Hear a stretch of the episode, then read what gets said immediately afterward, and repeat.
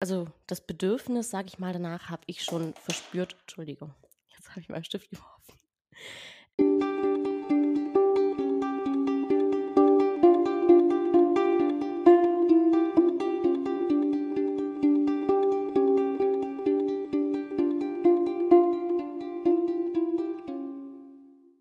Hallo und herzlich willkommen bei Farbenherz, der Podcast über Liebe, Sex und Queerness. In der heutigen Folge sprechen wir über ein ganz spannendes Thema und zwar BDSM. Wir sprechen also über etwas härteren Sex zwischen Lust und Schmerz und mein Gast für die heutige Folge ist Theresa. Theresa ist 26 Jahre alt und queer, labelt sich als nicht heterosexuell, wie sie mir so schön erzählt hat, um dem Ganzen nicht so einen Stempel aufzudrücken und sie lebt in einer offenen Beziehung. Witziger Side-Fact, über den wir gerade noch gesprochen haben. Wir hatten mal ein Tinder-Match zusammen, damals noch in der Augsburger Zeit. Und Marie, die ihr aus der Dating-Folge kennt, hat äh, mal zwischen uns ein, wie soll ich das nennen, hat versucht, ein sexuelles Arrangement herzustellen, weil ich auf der Suche war. Aber äh, ja, das Leben ist passiert. Und soweit, soweit kam es nicht. Genau witzige Sache. Hallo Theresa. Ja, hallo. Ich freue mich total, dass du da bist. Ja, vielen Dank. Ich freue mich auch sehr, äh, als die Frage kam. Äh, die Einladung kam ja so halb über Marie, ja. Äh, die ja gefragt hatte, ob ich nicht Lust hätte, vielleicht mit dir zu sprechen. Ich glaube, dass BDSM auf jeden Fall auch so ein Thema ist, über das ganz viel ja, ganz viel geredet wird und es gibt ganz viel Interesse, aber ich glaube, viele trauen sich nicht so die Fragen zu stellen, die man gern stellen würde. Deswegen bin ich hier, um dich zu löchern mit meinen Sehr Fragen. Gerne. Sehr gerne. Ich würde als erstes einfach mal wissen wollen, wie dein Weg zum, ja, zu BDSM gewesen ist, wie du dahin gekommen bist. Das Bedürfnis danach habe ich schon verspürt, als ich äh, meinen allerersten Freund hatte und äh, da dann schon so mal vorgeschlagen hatte, hey, hättest du nicht Lust, mal so ein bisschen Fesselspielchen zu spielen? Mhm. Ähm, er war dazu, also dafür leider gar nicht aufgeschlossen. Und ähm, ja, so wurde es erstmal auf Halde gelegt und so ein bisschen in meinem Hinterkopf war dann schon auch die Frage, ja, stimmt mit mir irgendwas nicht, ähm, dass ich dieses Bedürfnis danach habe und mein Partner nicht. Und ähm, das Ganze kam dann erst wieder auf mit dem nächsten Freund, den ich hatte. Und da war es dann so, dass von ihm mindestens genauso viel ähm, Interesse ähm, ausgesprochen wurde wie von mir. Und äh, wir dann mal ein Baumwollseil gekauft hatten und damit angefangen haben, ja, so zu probieren. Und genau, ähm, dann kam es einfach so Stück für Stück. Also habt ihr quasi zusammen so ein bisschen euch auf die Reise begeben genau. oder versucht herauszufinden. Genau, so herauszufinden, ähm, hey, da ist irgendwie so ein Wunsch da, was genau ist dieser Wunsch, ähm, wie kann man diesen Wunsch umsetzen und das war eigentlich wirklich sehr schön, muss ich sagen und ähm, ja, auch so ganz ohne Druck zum Glück, mhm. weil wir beide dasselbe ähm, Maß an Interesse daran hatten. Stelle ich mir auch schön vor, dass es quasi für euch beide ja so der erste Berührungspunkt war. Mhm. Ich glaube, das ist ganz angenehm, dann das zusammen irgendwie ja, herauszufinden. Absolut, ja. Es kann natürlich auch gut sein, wenn man jemanden hat, der einen führt. Hat beides Vorteile. Ja, ähm, es hat definitiv Vorteile, wenn man auch jemand Erfahreneres ähm, an seiner Seite hat. Ähm, ich selber bezeichne mich als, also als submissiv, also als den devoten Part. Und da ist es deutlich einfacher, ähm, ich sag mal, unerfahren ähm, auch Spaß haben zu können, als wenn man der dominante Part ist, weil man als dominanter Part ja einfach ähm, führt. Und fürs Führen braucht man halt schon einen gewissen Wissensschatz und äh, vielleicht auch einen gewissen Erfahrungsschatz. Und deswegen ist es als dominanter Part vielleicht nicht so leicht, äh, den Einstieg zu finden. Aber ähm, es gibt zum Glück sehr viele ähm, submissive Partner oder sehr viele Leute, die sehr aufgeschlossen sind, mit, dem man, mit denen man auch eben so starten kann, wie ich immer mhm. feststelle beim Dating, sage ich mal. Ähm, deswegen. Wusstest du zu dem Zeitpunkt schon, dass dein Interesse sich auf BDSM bezieht? Also hattest du diesen konkreten Begriff im Kopf oder war das eher so, dass du dass es sich so nach und nach zusammengesetzt hat aus einzelnen Vorlieben? Nee, also äh, so konkret äh, war das damals noch gar nicht. Ähm, in, also auch bei meinem allerersten Freund ähm, war das eigentlich so, dass ich mir gedacht habe, ja, das ist das Normalste auf der Welt, dass man halt auch mal so ein bisschen Fesselspielchen spielt. Und ähm, erst durch seine Ablehnung war das dann so, dass ich mir gedacht habe, okay, vielleicht ist es doch nicht ganz so normal. Ähm, aber ich habe dann so früh noch kein Label dran gehängt. Ähm, das kam dann erst deutlich, deutlich später. Ähm, eigentlich erst so wirklich so 2016, würde ich sagen. Als ich dann äh, eine Affäre mit einem Pärchen hatte aus München. Und ähm, das war dann sehr stark in diesem Machtverhältnis, diesen Rollenverhältnissen.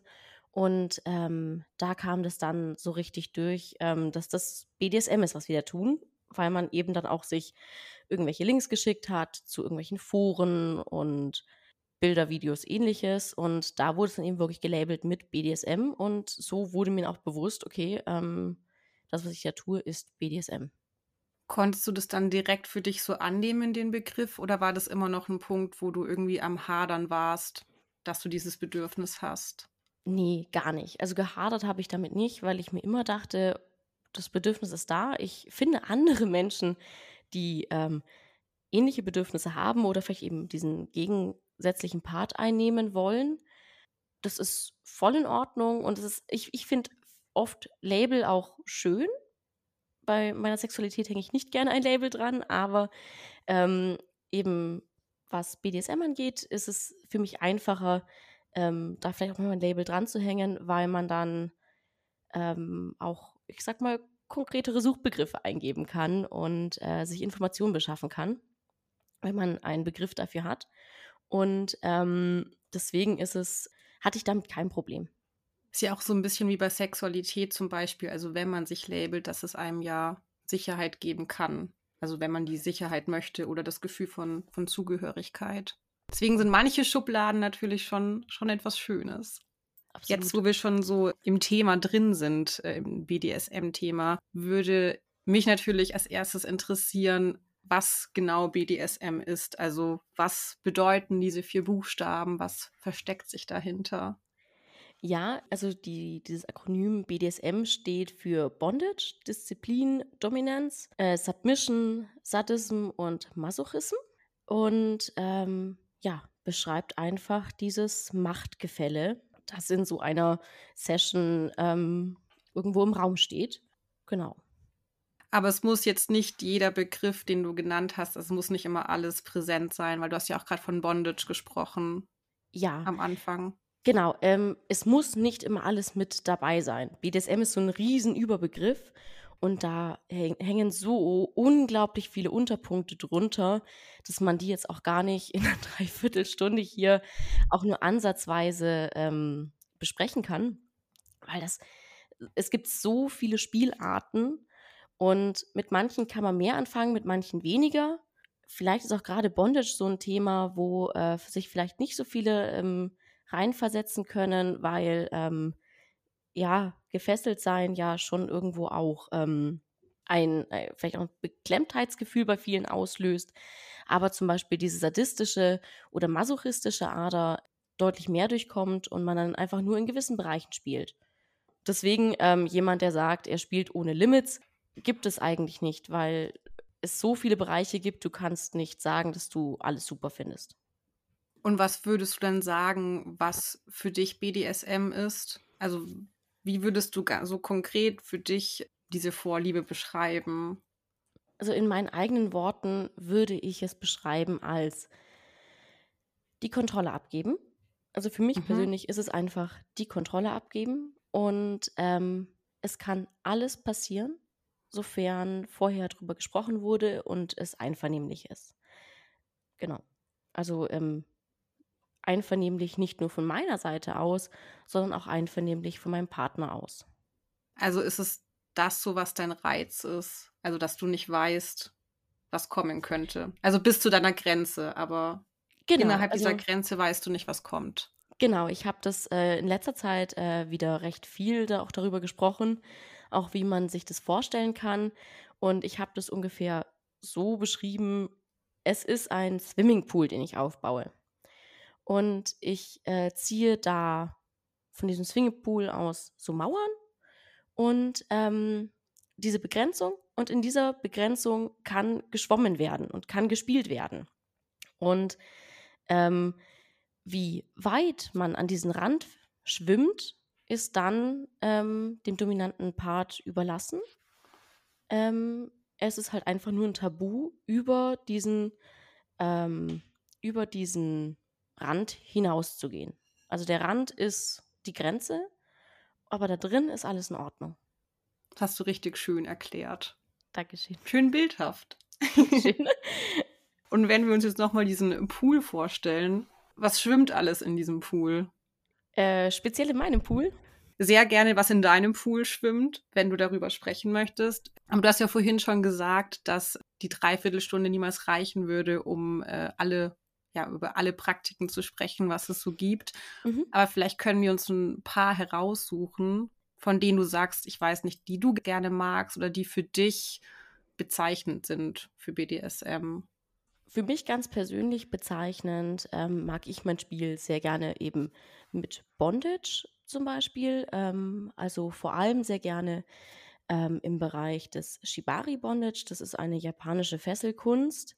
Ähm, und das kann man wirklich als Kunst bezeichnen, weil dabei unglaublich schöne Werke auch entstehen. Man kann das mal auch gerne bei Instagram zum Beispiel eingeben, Shibari. Da findet man unglaublich schöne Bilder. Einfach, ähm, das ist so ein unglaublich schönes Spiel aus Vertrauen, fallen lassen und ja, ähm, so innig miteinander sein. Das ist, ähm, ich habe mich selten so innig mit einer Person gefühlt wie beim Bondage oder beim Shibari Bondage. Das ist wirklich ähm, etwas sehr, sehr Schönes. Auch kann auch was unglaublich Ruhiges haben, was sehr, sehr zum Runterkommen, ähm, diese Berührung von ähm, deinem Partner oder der Partnerin und den Seilen, ähm, sich darauf zu konzentrieren, das lässt einen unglaublich entspannen. Es klingt fast schon so ein bisschen meditativ, wie du das erzählst. Ja, ähm, es gibt auch so verschiedene Workshops. Ähm, ich folgte einer Künstlerin, die war, ähm, ich glaube, in Rumänien oder so bei einem Workshop. Und da haben die auch ähm, ganz viel gemacht, eben mit Meditation, mit Yoga. Und das findet sehr viel auch so zusammen statt, sage ich mal. Also das ist schon auch was, äh, was äh, Parallelen zieht. Finde ich richtig schön, dass du das ansprichst, weil man hat ja oft, also so als, äh, wie hast du gesagt, Vanilla, also jemand, der keine Ahnung hat, hat man ja oft ähm, ja so ein Bild im Kopf, das sich eigentlich nur um Gewalt dreht oder Schmerz. Deswegen finde ich es total ja. schön, dass was du gerade erzählt hast, ja auch zeigt, dass es irgendwie eine andere Seite davon gibt, also eine eine sanftere Seite, als man vielleicht so denkt im, im Mainstream. Generell ist Bondage etwas unglaublich, äh, nicht nur Bondage, sondern eben BDSM, ähm, eigentlich etwas unglaublich Liebevolles und äh, etwas sehr Inniges, weil du dich mit deinem Partner wirklich auseinandersetzen musst. Du musst wirklich darauf hören, was sagt er oder sie. Und du musst wirklich, ähm, ihr musst wirklich kommunizieren. Das ist ähm, eine ganz andere e Ebene der Kommunikation als alles, was ich bis dahin erlebt habe, muss ich sagen. Gab es denn dann auch schon mal einen Moment, also weil wir jetzt auch schon ganz viel über ähm, Einvernehmlichkeit gesprochen haben und dass Kommunikation so wichtig ist. Ich meine, man begibt sich ja vor allem, wenn du sagst, du bist gern der ähm, unterworfene Part, begibt man sich ja in die Hände von einer fremden Person. Oder vielleicht nicht so fremd, aber man gibt sich irgendwie hin. Gab es da für dich mal einen Moment, in dem du dich unwohl gefühlt hast oder wo du das Gefühl hattest, irgendwie, dass deine Grenze überschritten wird? Ähm, ja, ähm, für, diese, für diesen Fall gibt es äh, Safe Words. Sehr beliebt ist das Ampelsystem, also grün, alles ist in Ordnung, gelb oder orange, es ist nicht mehr ganz so gut, irgendwas, also weitermachen, aber sanfter. Wir sind kurz vor der Grenze ähm, und dann halt eben rot und rot bedeutet Abbruch und ähm, Aftercare und Auffangen. Und ich möchte jetzt in den Arm genommen werden oder was man eben davor ausgemacht hat, was zum Aftercare zählt. Und deswegen, man kommt, also ich mag es auch gerne so zu spielen, dass man immer wieder an die Grenzen kommt. Und weil ich eben wenn man eben so erforscht, wo ist denn überhaupt diese Grenze? Aber es kam eigentlich nie so weit, dass ich mich so richtig unwohl gefühlt habe und ich äh, gesagt habe, keine Ahnung, das Vertrauen ist komplett dahin und ähm, ich kann das nicht mehr oder ähnliches. Das äh, kam nicht vor. Also ähm, ich hatte jetzt einmal die Situation, dass ähm, aufgrund von einem bisschen schlechten Zeitmanagement das richtige Aftercare ähm, auch so nach so einer längeren Session nicht wirklich äh, praktiziert werden konnte. Aber ich meine, wir haben da dann siebenmal drüber gesprochen, mehrfach telefoniert und dann auch, als wir uns äh, wieder persönlich getroffen haben, haben wir das Ganze erstmal aufgearbeitet. Auch dann, ähm, als, dann, als wir dann schon darüber gesprochen hatten, wieder gespielt hatten und dann wieder Aftercare betrieben haben, habe ich dann nochmal mit ihm darüber gesprochen, einfach ähm, weil das ein Prozess war, der ähm, verarbeitet werden musste. Ähm, das war so die einzige Situation, wo ich sage, da habe ich mich wirklich unwohl mitgefühlt, aber auch das konnte man dann ja über gute Kommunikation lösen. Also diese Aftercare, von der du sprichst, ist dann schon so fester Bestandteil von einer Session. Aftercare ist ein absolutes Muss. Ähm, nicht nur für den submissiven Part, sondern auch für den dominanten Part. Ähm, weil du manchmal Dinge tust oder sagst, die man nicht, also die gesellschaftlich nicht, die man gesellschaftlich nicht tun sollte oder sagen sollte. Und ähm, deswegen kann es halt nicht nur für den submissiven Part dabei, ähm, ja, zu, ich sag mal, Gewissensbissen oder einem schlechten inneren Gefühl kommen, sondern einfach auch für den dominanten Part. Und deswegen ist es für beide sehr wichtig, dass äh, man hier sich gegenseitig auffängt. Und ist es dann eher auf eine ähm, körperliche Art, also dass man sich ja nah ist oder mehr, mehr reden oder ist es einfach was ganz Individuelles? Es ist sehr individuell. Ich persönlich mag das schon sehr gerne, dass man ähm, dann kuschelt, was zusammen trinkt, wenn man Raucher ist, dann vielleicht zusammen eine Zigarette rauchen geht. Und zum Aftercare kann man alles machen, was sich für einen oder für beide richtig anfühlt. Ähm, kann auch sein, zusammen kochen. Ich zum Beispiel mag es halt einfach nach ähm, längeren Sessions ähm, dann auch so als wirklichen Abschluss von dem Ganzen mit meinem Partner oder meiner Partnerin äh, gemeinsam aufzuräumen. Und ähm, äh, ich finde es vor allem sehr lustig, weil man dann durch die Wohnung geht und eben so die ganzen Sachen zusammensammelt, die Spielzeuge wäscht, ähm, die Seile zum Beispiel zusammenräumt und dann einfach sich auch nochmal dabei drüber unterhält, was findet man da gerade, was hat man damit erlebt, was war schön, was war vielleicht nicht so schön und ähm, da so ein Stück weit so zum Alltag zurückkehrt, ähm, die Wohnung wieder in Ordnung bringt und so ein, ja, wie so ein Frühjahrsputz macht und ähm, das Ganze einfach schön abschließt. Aber es passt auch wieder zu dem, was ich vorhin gesagt habe, dass es mehr eine ja, sanfte Seite des Ganzen zeigt. Absolut, ja. Also diese Vorurteile ähm, von, weiß nicht, Frau in Corsage, Corsage mit Peitsche ähm, ist nur ein unglaublich kleiner Teil von dem, was da wirklich stattfindet. Und es ist leider sehr viel mit Vorurteilen ähm, bestückt, das ganze Thema. Zum Beispiel auch, dass ähm, Männer, die erfolgreich im Job sind, eben sich gerne daheim vermöbeln lassen, ist ein absolutes Vorurteil. Ähm, klar, trifft es manchmal zu, aber es trifft auch genauso nicht zu. Und das ist sehr schade, dass da eben so viele Vorurteile sind. Es ist natürlich auch ein sehr schweres Thema, um in der Gesellschaft darüber zu sprechen.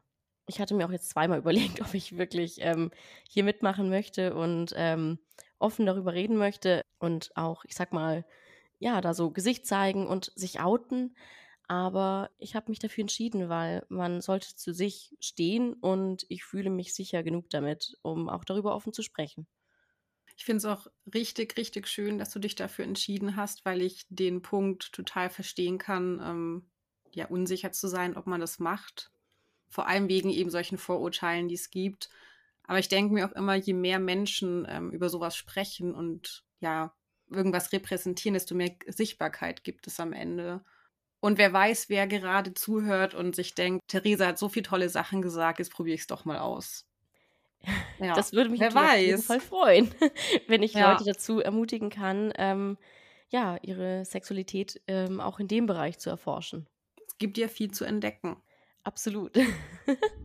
ich wollte dich fragen, was ist wichtig zu lernen am Anfang? Also, wir haben ja schon so ein paar Sachen angeschnitten, aber vielleicht auch als dominanter Part und als devoter Part. Vor allem, wenn man keine Ahnung hat am Anfang. Dann ähm, sollte man vor allem in meinen Augen lernen, mit seinem Partner, seiner Partnerin zu kommunizieren und lernen, die richtigen Fragen zu stellen, offen zu sein für alles und ähm, vor allem nicht zu urteilen, sondern für jegliche Wünsche zumindest empfänglich zu sein und diese vorurteilsfrei ähm, anzunehmen. Ähm, Gerade wenn es zum Beispiel in dem Bereich Natursekt und Kaviar geht, also alles, was eigentlich in die Toilette gehört, wie man auch gerne sagt, wenn der Partner, die Partnerin oder die Person, mit der man ähm, spielen möchte, so etwas äußert, dass man dann nicht ähm, abwertend reagiert, sondern vielleicht sagt, okay, das überrascht mich jetzt. Ich weiß nicht, ob es meine Art von Spiel ist oder ob es mir gefallen könnte. Und dann einfach sagt, man möchte vielleicht auch mal drüber nachdenken. Man muss noch gar nicht jetzt direkt weiter drüber reden, aber mal drüber nachdenken und der Person nicht das Gefühl vermitteln, du bist krank, weil du sowas möchtest. Das finde ich einen äh, richtig, richtig schönen Gedanken, weil Fetisch ja wirklich super oft so an den Rand der Gesellschaft geschoben wird, ähm, weil ja. das ganz oft irgendwie, es ist eklig, es ist abnormal, das finde ich eh so ein schlimmes Wort. Ähm, mhm. dabei denke ich mir eben, solange man seine Grenzen und die Grenzen einer anderen Person ja respektiert und darüber spricht, passiert ja auch nichts. Also wem, wem schadet der eigene Fetisch? Genau. Wenn ja. man eben die Grenzen anderer Leute ja respektiert. Ist ja alles in Ordnung. Genau, also ähm, das ist wirklich dieses ähm, typische Motto, alles kann, nichts muss. Und wirklich einfach aufgeschlossen sein den Menschen gegenüber, die man trifft, mit denen man sich unterhält. Und da einfach, ja, einfach ohne Vorurteile rangehen und vielleicht auch mal hinterfragen, was gefällt dir daran? Was ist das, was dir den Kick daran gibt? Und sich vielleicht auch mal drauf einzulassen, vielleicht auch erstmal in abgeschwächter Form oder zumindest mal drüber reden.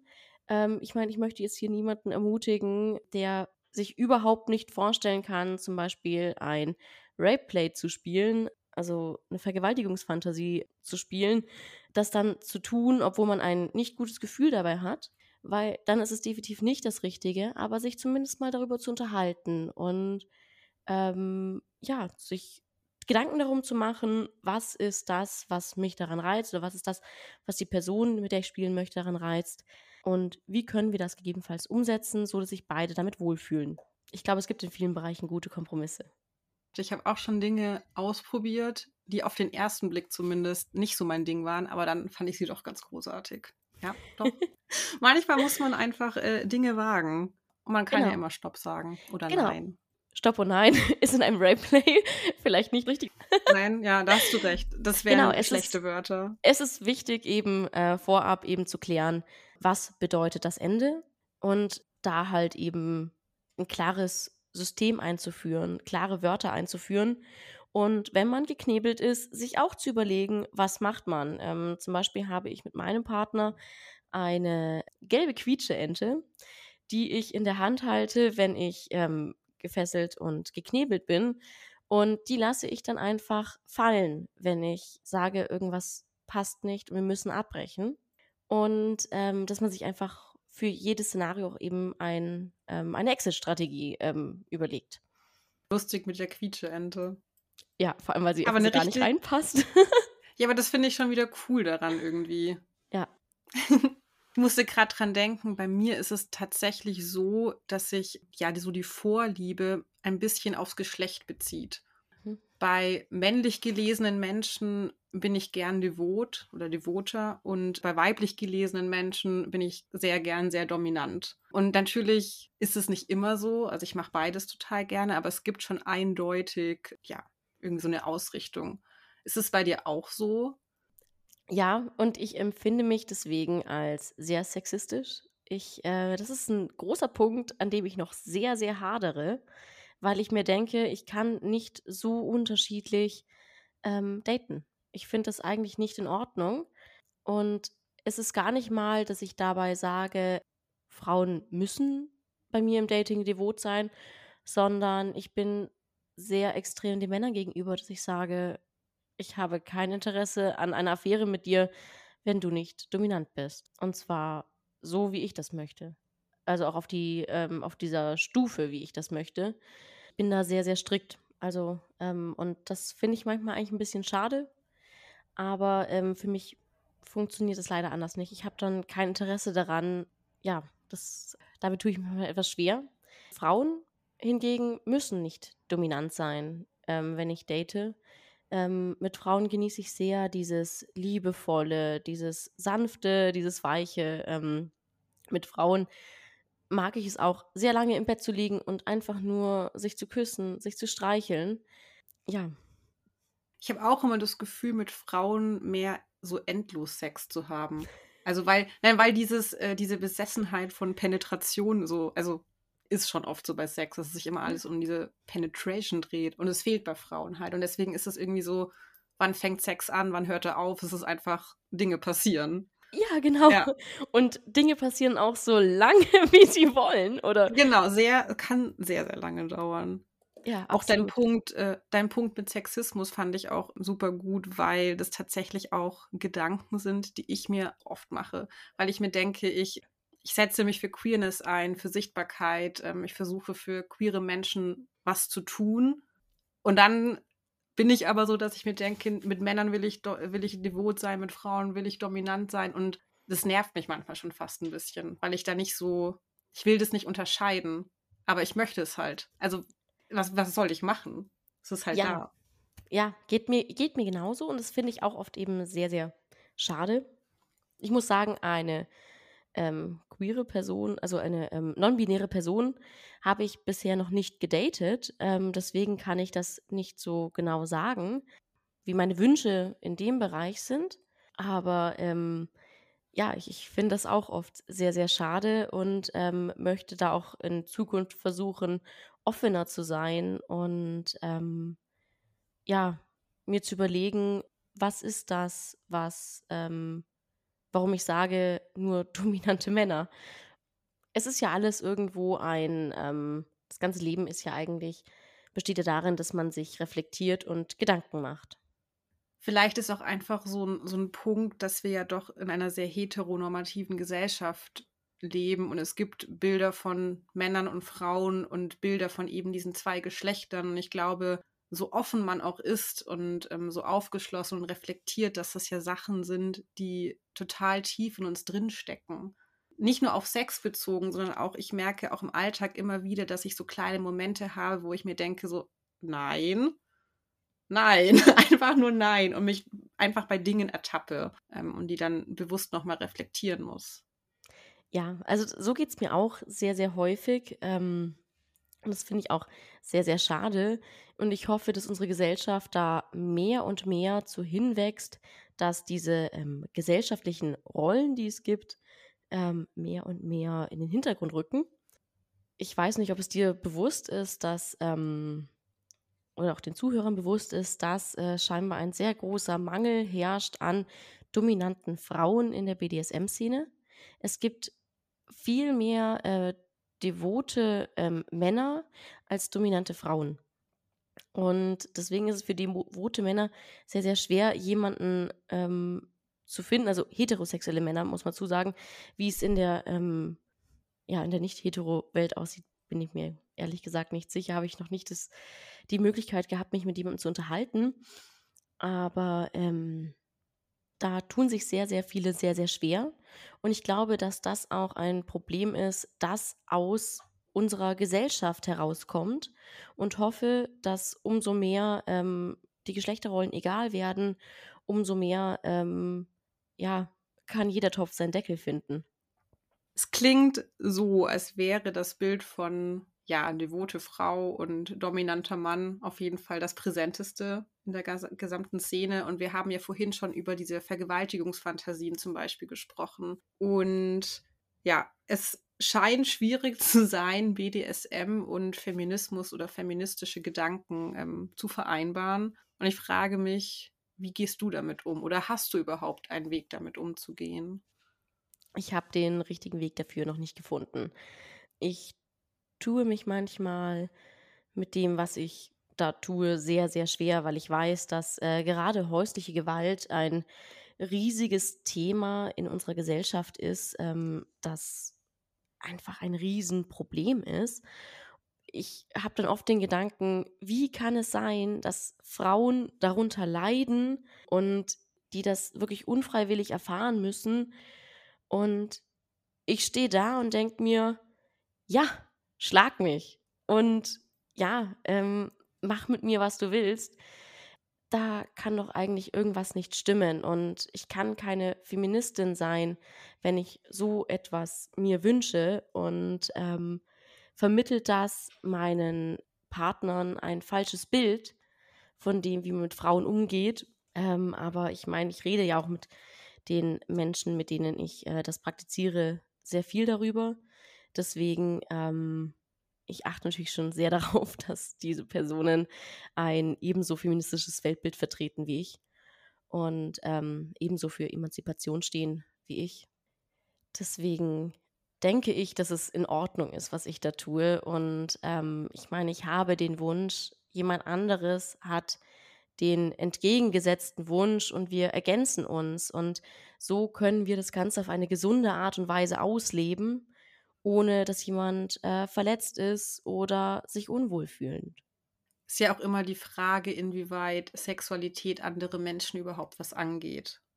Eigentlich, was heißt eigentlich? Sexualität, Sex, alles, was man da macht im Privaten, ist wie gesagt auch Privatsache. Und niemand hat da das Recht, irgendwie Fragen zu stellen oder Informationen zu bekommen. Aber ja, ich verstehe, dass die Gedanken auf jeden Fall da sind. Ja, was natürlich auch ein nicht so leichtes Thema ist. Ich hatte zum Beispiel ähm, vor nicht allzu langer Zeit ähm, eine Session gehabt, habe mir danach eine Blasenentzündung zugezogen und muss dann zu meiner Frauenärztin. Und ich muss dann auch in die Sprech also die, zu ihr ins Zimmer reingehen. Und als ich dann vor dem Zimmer saß, kam mir auf einmal die Panik, oh nein, was ist, wenn sie mich untersuchen möchte? Man sieht eindeutige Spuren. Ähm, man sieht blaue Flecke. Man, ich, habe, äh, ich hatte so ein bisschen Sorge, darauf angesprochen zu werden. Oder halt, ich sag mal, ähm, es kriegt jemand mit. Und dann muss ich mich rechtfertigen. Ähm, ich meine, es ist gut, wenn sie nachfragt, ob alles in Ordnung ist daheim und so. Aber ähm, ich muss dann eben erklären, nee, nee, ich lasse mich freiwillig vermöbeln. Und äh, somit habe ich da jemanden mit reingezogen, der eigentlich nicht hätte mit reingezogen werden sollen. Echt eine schwierige Situation, weil ich mir auch gerade dachte, als äh, gute Ärztin sollte man fragen. Also wie du schon gesagt hast, wenn man sowas sieht, irgendwie, vor allem in dem Bereich irgendwie Verletzungen, blaue Flecken, sollte man ja schon mal nachhorchen, was da los ist. Ähm, weil es kann ja auch ganz anders aussehen. Aber natürlich, ja, eine unangenehme Situation. Ja, also zum Glück kam es bei mir nicht dazu, dass sie äh, mich ja. untersuchen wollte, sondern wir haben nur geredet, aber ja. ähm, klar. Und wer kennt es nicht, die After-Sex-Blasenentzündung? Yay. Yay. Sowas hatte ich noch nie. ja, viel zu oft. Es geht schnell. Leider ja, und ich hatte mir dazu auch noch die Füße so richtig doll verkühlt. Ja, okay, das ist dann also eine, eine äh, tödliche Kombination. ja, absolut. Oh. Du meintest ja, dass du ähm, der devotere Part gerne bist. Und du lebst ja in einer offenen Beziehung. War das am Anfang ein Problem für euch, für die Beziehung, ja, dieses Bedürfnis zu haben? Nein, ähm, lustigerweise, wir haben uns auch so kennengelernt, dass es erstmal so. was Lockeres war, ja. Ähm, ah ja. Es war erstmal was Lockeres und ähm, auch sehr eben auf diesen Kontext BDSM ausgelegt. Und mein Partner ist auch dominant, nur leider hat sich so mit der Zeit und der Beziehung und ja, umso inniger und ähm, mehr Gefühle darin waren, ähm, einfach immer mehr ergeben, dass ähm, wir uns beide ein bisschen schwer damit tun, ja, auch gewisse Dinge auszuleben, weil ich ihn als meinen liebenden Partner habe und mich dann manchmal etwas schwer damit tue, von ihm beleidigt zu werden oder ähnliches. Und ähm, auch gerade das, äh, wir wohnen inzwischen auch zusammen, ähm, das in unserem Alltag zu integrieren, ist äh, nicht ganz einfach. Uns fällt es dann deutlich leichter, dass ähm, es jemand weiteren gibt, der, ähm, ich sag mal, so die gewisse Würze mit reinbringt und äh, einen gewissen Rahmen mit uns schafft. Ähm, und dazu muss diese Person nicht mal anwesend sein. Es reicht äh, uns auch oft, dass äh, wir neue Inspirationen bekommen und ähm, ja, das ist sehr hilfreich. Kommt es dann auch mal vor, dass ihr gemeinsam eine Session habt mit einer oder mehreren weiteren Personen? Oder ist dieses BDSM-Leben so komplett losgelöst von eurer Beziehung? Äh, nein, das ist äh, nicht komplett losgelöst. Ähm, es ist eigentlich eher sehr gut integriert. Ähm, für uns ist es auch zum Beispiel ein fester Bestandteil, dass ähm, wenn ich, ich sag mal, jemanden besuchen war, ähm, wir uns danach dafür Zeit nehmen, uns darüber zu unterhalten, was ist da passiert, ähm, was habe ich erlebt. Und ähm, für uns ist daraus auch so ein gewisses Spiel geworden, dass er dann immer so nachfragt und dann so Details wissen will. Und ich bin immer so ganz beschämt und sag so, ja, nein, und versuche so auszuweichen. Und ähm, er fragt dann nur nochmal spezifischer nach und das hat sich eigentlich schon so für so ein Spiel für uns beide auch entwickelt. Ich wollte ähm, gerade sagen, es klingt wie der, wie der Beginn eines Vorspiels. Ja, kann, aber muss nicht. aber ähm, es ist auf jeden Fall sehr schön. Es kommt aber auch ähm, gerne vor, dass man dann auch ähm, zu dritt spielt, ja. Es gibt dann auch die Möglichkeit, ähm, zu solchen Playpartys zu gehen, wegen Corona natürlich nicht. Aber ähm, generell ähm, gibt es eben solche Partys, wo dann eben auch gespielt wird. Und man muss dazu sagen, dass BDSM oft wenig wirklich mit Sex und Penetration zu tun hat. Deswegen ist auch ähm, ein Spiel sehr gut möglich, wenn man seine Periode hat oder so. BDSM hat eigentlich mit herkömmlichem Sex oder Penetration wenig zu tun. Auch super interessant. Worüber wir ja auch sprechen wollten, war ja auch Fifty Shades of Grey. Und ja. daran musste ich gerade denken, weil das war ja wirklich, wann ist es erschienen? Ich glaube 2012 oder so. Und dann kamen ja ein paar Jahre später nochmal die Filme. Und ich habe zu der Zeit auch in einer Buchhandlung gearbeitet, als, glaube ich, der zweite Teil oder der dritte so groß war. Und es war ja schon so der erste, würde ich sagen, erste Erotikroman, der so im Mainstream gelesen wurde, der sogar auf der Bestsellerliste war. Und ähm, es war vielen Leuten immer noch sehr peinlich. Die meisten Leute haben das Buch so mit dem Cover nach unten immer auf die Kasse gelegt, aber ich musste es für den Barcode ja wieder, wieder umdrehen. Sehr, sehr viele beschämte Blicke von alten Männern an der Kasse. Und dann kam immer dieser Satz, das kaufe ich für, weiß nicht, die, die Nichte, wo ich mir auch dachte, ja genau, gar nicht weird. Ähm, das ist nur noch weirder. Ich drifte komplett äh, ab mit dieser Anekdote. Aber Fifty Shades of Grey hat ja auf jeden Fall was verändert, also was Erotik angeht und ja auch BDSM. Aber die Frage ist natürlich, wie echt ist das, was da gezeigt wird? Weil ich nämlich auch gerade dran denken musste, da hat man schon den Eindruck, dass Sex, Penetration, Orgasmus ja nach wie vor im Zentrum steht. Ähm, ich glaube, dass ähm, das ein sehr zweischneidiges Schwert ist. Und zum einen hat Fifty Shades of Grey das Ganze in den Mainstream gerückt und vielleicht haben mal Menschen darüber nachgedacht, ist das was für mich? Und haben sich vielleicht mal ausprobiert und haben auch mal so eine Möglichkeit geschaffen, um mit ähm, den Menschen, mit denen man zusammen ist, ähm, darüber zu sprechen, einfach mal so einen Einstieg zu haben, so wollen wir heute nicht Filmeabend machen? Ja, lass mal, hast du gehört, da gibt es einen Film, Fifty Shades of Grey, ähm, hättest du Lust, ihn anzuschauen? Und ähm, dann kann man eben mal so drüber sprechen, ja, und wie fandest du das so? Ähm, ich fand es ja schon sehr schön, als er sie da so, keine über den, übers Knie gebeugt hat und mal so auf den Hintern geschlagen hat und dann spielt man es vielleicht mal so nach. Also das hat Fifty Shades of Grey auf jeden Fall gut gemacht. Es hat das Ganze in den Mainstream gerückt. Ähm, was Fifty Shades of Grey leider nicht gut gemacht hat, ist die Einvernehmlichkeit rüberzubringen. Diese liebevolle Art, dieses ähm, Zusammensein. Ich meine, er ist ein unglaublich bindungsgestörter Mensch, der, ähm, ja, der sie ja nicht an sich ranlässt. Er, äh, sie darf ihn ja nicht anfassen in gewissen Bereichen und das ist ungesund in meinen Augen. Und also er, ich meine, er tut ihr damit weh. es wird vieles nicht klar kommuniziert und das ist ein großes Problem, das ich daran sehe. Der, die Szene ganz am Ende hat auch nichts mehr mit BDSM zu tun, sondern es ist eine. Meinst du beim ersten Film oder? Genau, beim ersten Film, Entschuldigung. Ach so, wo sie dann, wo sie dann ähm, abhaut, äh, weil es ihr zu viel ist. Genau. Ah, und genau, ja. Da hat er einfach, er hat alles falsch gemacht. Er hat gesagt, zum einen, das Safe Word gilt nicht. Das ist ein No-Go. Das geht nicht. Das kann man machen, wenn man sehr eingespielt ist und der Wunsch vom submissiven Part kommt. Aber sonst geht das nicht. Ähm, und das ist Missbrauch. Und das hat der Film einfach absolut falsch rübergebracht. Und das ist auch sehr erschreckend, muss ich sagen.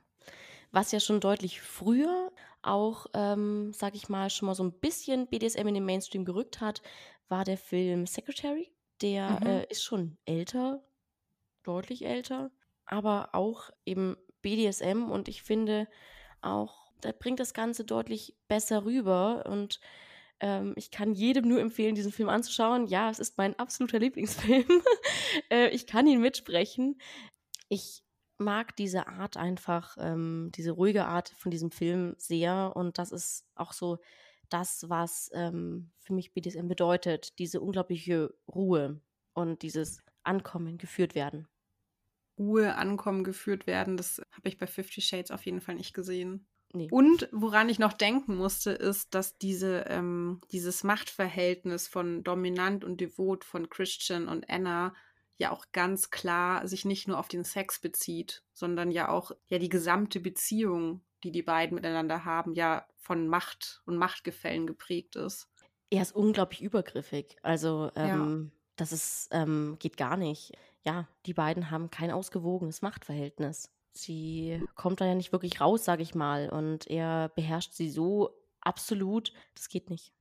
Deswegen sehe ich auch diesen Film eben so so kritisch und wollte doch unbedingt mit dir drüber sprechen, weil ich es halt wahnsinnig cool finde, dass dadurch so Themen wie Erotik und Sex und Fetisch offen leben, dass solche mhm. Dinge irgendwie ja so ein bisschen in den Mainstream angekommen sind und sichtbarer werden. Aber es ist und bleibt halt einfach eine wahnsinnig toxische Beziehung und ja, zeigt BDSM auf so eine softe Art, habe ich manchmal das Gefühl, also zumindest was die Praktiken angeht, aber trotzdem ja, es ist einfach total übergriffig, wie du gesagt hast, was er ja. mit ihr macht. Ja. Es werden halt keine, keine Grenzen respektiert. Was wiederum, finde ich, halt sehr gefährlich sein kann, glaube ich, wenn jemand Interesse an der Szene hat und es vielleicht so erste Berührungspunkte sind. Ja, und dann, äh, dann sieht man so ein Bild, das geht nicht, ja, das ist äh, schwierig. Deswegen, wenn man sich darüber informieren möchte, äh, kann ich sehr äh, die äh, zwei Podcasts empfehlen. Einmal den Podcast von Deviants und also nicht nur den Podcast, sondern die haben auch einen Blog und auch ähm, den Podcast Kunst der Unvernunft. Das sind zwei äh, sehr gute auch Informationsquellen, wie ich finde, oder halt einfach mal, um in das Thema reinzuschnuppern und äh, sich das mal anzuhören, auch welche, welche große Bandbreite an Spielmöglichkeiten es gibt. Hast du denn zum Abschluss noch, abgesehen von dem Podcast, noch andere ja, Tipps für Einsteiger oder Interessierte oder ja, Serien, Blog, irgendwas, wo man sich hinwenden kann? Vielleicht auch ein Forum? Also auf jeden Fall für die Leute unter 27. Es gibt in ganz Deutschland die SMJG. Das ist die, ähm, das ist so eine so ein Zusammenschluss aus Jugendlichen ähm, bis 27 eben. Die machen Stammtische, da kann man sich hinwenden, wenn man Fragen hat. Und ähm, da kann man einfach mal Kontakte knüpfen, sich mit Leuten unterhalten, auch die in der Szene sind. Ähm, einfach mal ähm, in die also als beliebte Suchmaschine rein ähm, eingeben und äh, eben gucken, ob man einen Stammtisch bei sich in der Nähe findet. Und sonst haben die auch, glaube ich, Foren. Ähm, also das ist auf jeden Fall ein sehr guter Anlaufpunkt, diese SMJG. Richtig cool, dass es sowas gibt. Ja, also da war der Matthias Grimme, heißt der. Äh, der hat ähm, dieses Shibari Bondage nach Deutschland gebracht. Der hat da sehr viel Arbeit geleistet, da auch Akzeptanz und ähm, Foren und ähm, Möglichkeiten des Austausches zu schaffen. Ich glaube, es gibt schon mehr Leute, als man denkt, die Interesse daran haben, aber über ja, speziellere Vorlieben und Fetisch wird halt einfach nicht, nicht so viel gesprochen. Genau, und sonst einfach wirklich mal äh, nach Deviants äh, schauen. Ich weiß nicht, ob du es vielleicht irgendwie bei Instagram oder so mal verlinken kannst, dann schicke ich dir mal ja die Seite. Kann ich wirklich sehr empfehlen. Ähm, sowohl diese kurzen Pod Podcast-Folgen, wo sie ja Begriffe erklären oder eben auch der Blog von denen, die sind sehr, sehr gut, die erklären sehr gut und sehr viel und äh, geben einen gesunden Einblick auch in das Ganze. Ja, dann bedanke ich mich bei dir, dass du hier warst und dir die Zeit genommen die hast. Einladung. es war wirklich äh, super interessant und spannend und waren auch ganz viele Denkanstöße dabei. Ja, an euch da draußen kann ich passend zum Thema nur sagen, dass ihr den Sex haben sollt, der euch glücklich macht und nicht andere Leute. Und ja, ihr findet den Podcast unter farbenherz.podcast auf Instagram, mein Autorinnenprofil unter sophie.buchon und ja, macht die Welt ein bisschen bunter, wenn ihr könnt.